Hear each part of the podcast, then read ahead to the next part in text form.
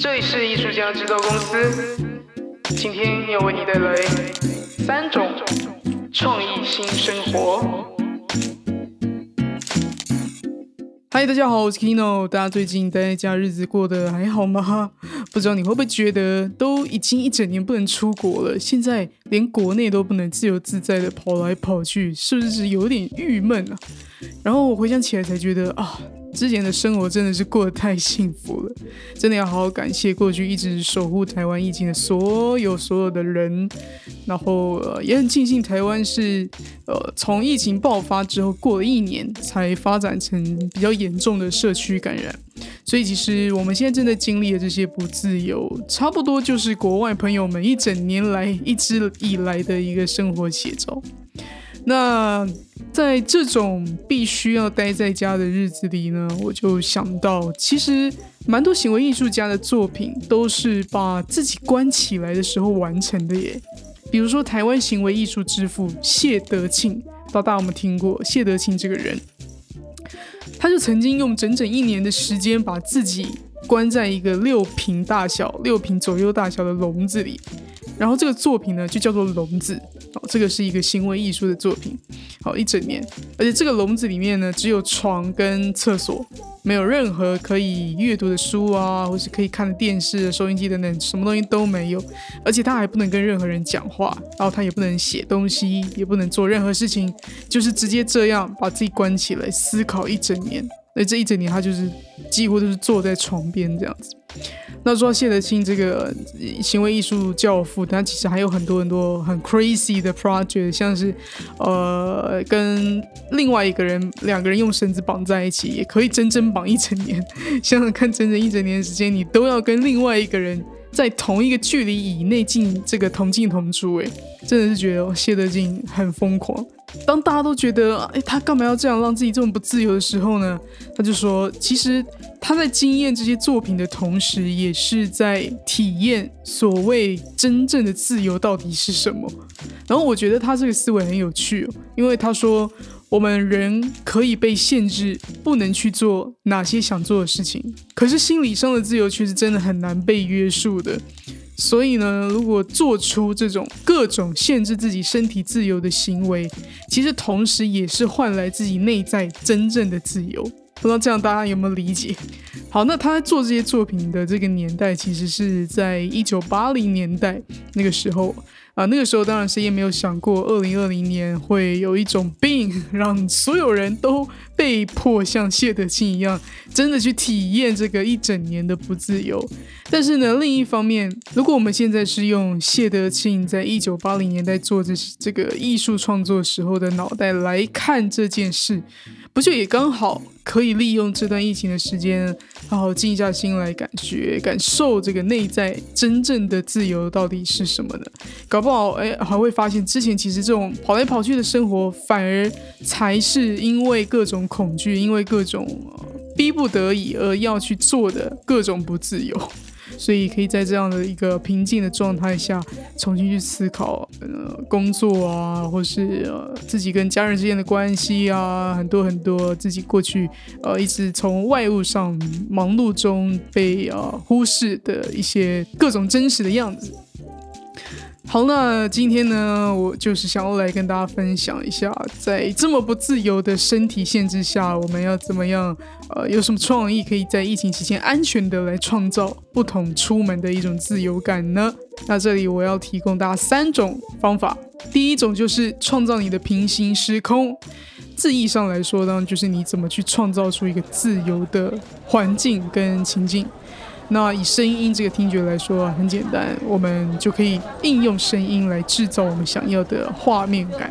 比如说，我们如果很怀念在城市里面逛街的感觉，那我们就可以在客厅里面播放城市街道的声音啊，然后穿着出门逛街真的会穿的衣服，你就可以在家里来回健走个几公里，几公里都可以，就看你想要运动多久。那因为在家大部分的时间就是呃。坐太久，然后躺太久，因为你根本没有办法出门嘛，所以你也很难去运动。那我自己待在家很久，我其实是真的是蛮想念那种台北车水马龙的声音，所以这时候我就想到，哎。以前我们在外面逛街的时候，其实是一直都有累积很多听觉的记忆的。就是我们在走路啊，我们在呃左看右看的时候，其实当下都是一种呃听觉累积的记忆。那其实意识里面啊，我们是可以靠这个声音的记忆来去切换那一种哦，我待在家跟我不是待在家的心情。而且现在 YouTube 这么方便，你当然也可以很快的去找到台湾各县市当地的背景音啊、环境音啊、车水马龙的声音哦，这种声音素材其实是非常多的。所以直接呢，你就换衣服之后，在家里播放这种声音来取代你平常会放的音乐，你就可以在家逛街了。像这种创造平行宇宙的方法，不只是一定要只能逛街，你还可以选择自己要逛去哪里。那你待会呢，就可以打电话跟朋友炫耀说：“呃，我待会要走去台北车站了。”OK，那再来分享第二种让情境创造出门的感觉。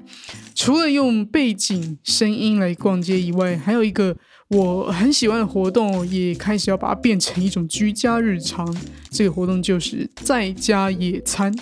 野餐，野餐本身就是一个很 summer 嘛，很 fashion 的活动。如果你说你要野餐，那不管你在哪，你都要实现一个职人精神，把你的墨镜戴好、戴满、戴在头上，然后，dress code 什么的都不能少。该有的野餐垫、该有的牛奶罐啊、垃圾食物什么都要有，而且还要有一个最重要的野餐必备，就是狗。或是朋友，狗或朋友。如果你没有狗，你可以找一个有养狗的朋友来一起试训野餐。那如果大家都没有狗，那就好吧，在 YouTube 上面来找一段别人。遛狗的野餐影片也可以哦，拿来用一用。那其实野餐里面有一个很重要的心理元素，快乐的元素啊，其实就是因为野餐可以跟朋友一起交换自己的拿手菜呀，然后一起吃很开心，这样互相称赞，互相挖苦。可是现在疫情来啦，好啦，我们又不能出门野餐，那怎么办？那这时候刚好刚好就是你们可以直接利用外送服务来一起订一样的餐点，分别送去你们家，自己。互相各自的 settle 好自己的野餐套装之后呢，就可以开始连线野餐了。而且呢，不管你叫不叫得到一样的食物，其实野餐的时候最常吃的就是汉堡、鸡块这种东西嘛。那再怎么样，你都一定可以叫得到麦当劳啊、肯德基、摩斯汉堡都可以。所以呢，在这种状态下，其实大家要享受一起吃到同一种食物的这个欢乐感，还是蛮简单的。所以野餐呢，就是一个。非常适合用来平衡我们不能出门的心情。那最后呢，我要再来分享第三个、第三种出门感。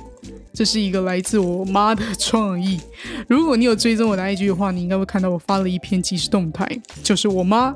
带着一本书开车开到一座湖的前面，她就把车停好，一个人在车上享受了一整个下午的阅读时光。如果没有疫情存在的话，我真的必须说，我妈骨子里应该根本就是一个潇洒的文青吧。人家那种在吸大麻的团体啊，都会开车在车子里面玩 hot box。hot box 就是可能开车开到一个郊区，大家就在车子里面呼嘛，然后让整个车子烟雾弥漫这样子的一种派对。所以我妈应该也是延续了他们的这种精神，呃，一个人就开车去这个优美圣地来享受她的小确幸。老实说呢，我妈就是网友们说的那种很头痛的。不住的防疫缺口长辈，我常常看到他脱个口罩，手会碰到这个口罩外面啊，或是呃忘记这个口罩已经用过，又重复戴上去什么的，我真的就觉得啊。好想跟谢德庆一样，拿一条绳子把他跟我绑在一起。但是因为我呢没有跟我妈住在一起，所以呢我要管他的话，就只好变成每天传讯息问他，监控他有没有有乖乖待在家。结果今天果然不出我所料，他就是一个呃非常喜欢移动的人。所以呢他想要出门走走，但是又怕被我骂，所以他就传了一张照片给我，说我在车子里面很安全的看书。不过老实说，今天呃，因为下大雨，所以那个雨啊，让整片的防风玻璃都变成一团雾雾的抽象油画，看起来真的蛮漂亮的，蛮美的。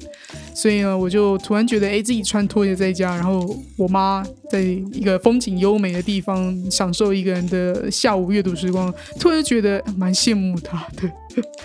当然，如果大家真的可以乖乖待在车上的话，去一些没有人的地方，其实是不用太担心的。因为防疫期间呢，其实我们人还是要多晒太阳来补充维生素 D，哦，来提升免疫力。所以如果呢，可以去一些没有人的地方晒晒太阳，真的也不错哦。不一定要外面了，如果你家阳台可以晒太阳的话，那你就可以在你家阳台晒晒太阳，走走路。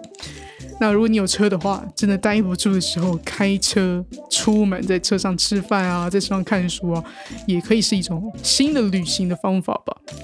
好，那今天呢，就在这里分享这三种防疫新生活，让大家也可以一起在家创造出门的感觉。那如果你也有一些很有创意的在家生活的一些新方法，欢迎你来分享给我，在我的 IG K E N O T U N G。